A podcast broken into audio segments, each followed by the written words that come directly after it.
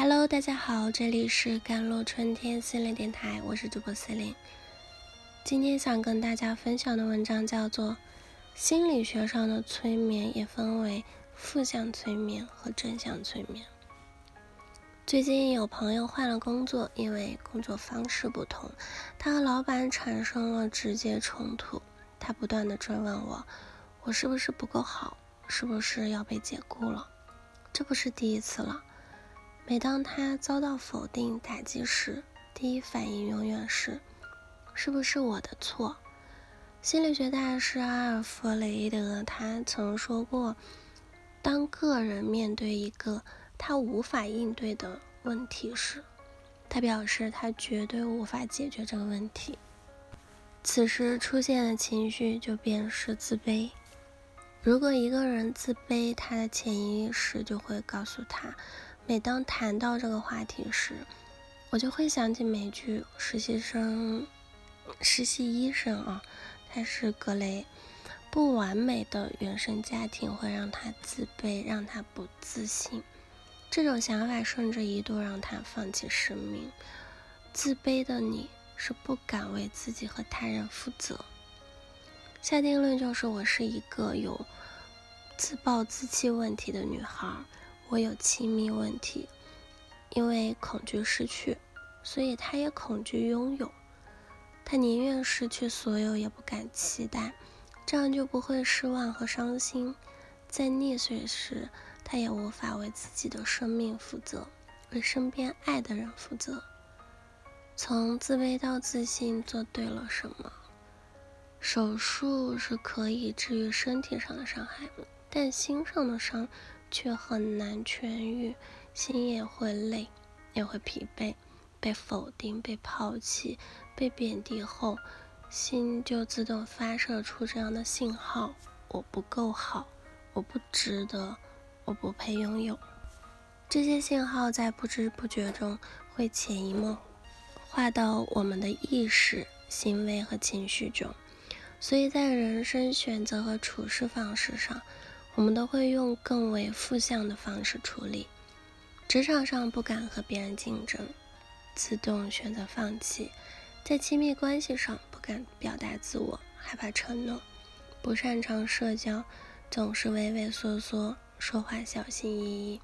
我们就像溺水的格雷一样，明知痛苦，明知这样不该，却找不到释放的地方。只能放任自己脆弱消极，但格雷也是幸运的，他身边有一群爱他的人，一直坚定地站在他身边。她的男友是对格雷的妈妈说：“你不能说他是一个平庸的人，他很优秀，他是最好的那个。”好友也对他说：“你才华横溢，你是你自己的太阳，让太阳发出光芒。”心理医生对他说：“你和你的妈妈很像，但你不要成为另一个他。”原本心里抑郁的格雷慢慢的走出来了。他在濒临死亡的梦境里看见妈妈跟自己道别，然后她和男朋友结婚生子，她拿奖了，成为了另一个医学传奇。没有什么神奇的药物让他吃了。就走出童年阴霾，而是身边持续的、及时的温暖能量，让他重新相信了自己。就像心理学上的催眠一样，通过一场温柔的催眠，帮他告别过去，重新看向未来，在潜意识里根植一个自信的你。心理学上的催眠呢，也是分为负向的催眠和正向催眠。负向催眠就像是一个黑暗的房间，里面装满了不美好的回忆。童年时被指责太笨，那时的懊恼、羞耻等情绪感受都会被存储起来。当类似的事件再次发生时，记忆就会被激发，身体会按照“我很笨”的模式运作。